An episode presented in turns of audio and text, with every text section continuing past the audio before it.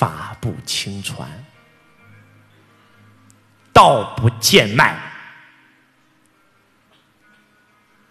衣不叩门，诗不顺路，千金不传无义子，万财不渡忘恩人。法不轻传，为什么不轻传？因为不能轻传。为什么师不顺路啊？在座各位，你们有没有发现，咱古时候的得道高僧全是找个深山隐居，想上课来上山，没有老师去你家教你的吧？师不顺路，医不叩门。一个神医还天天去你家敲门，哎，你有家家家里有病人吗？来，我我我能治，这叫神医吗？这叫千金不传无义子。万财不渡忘恩人。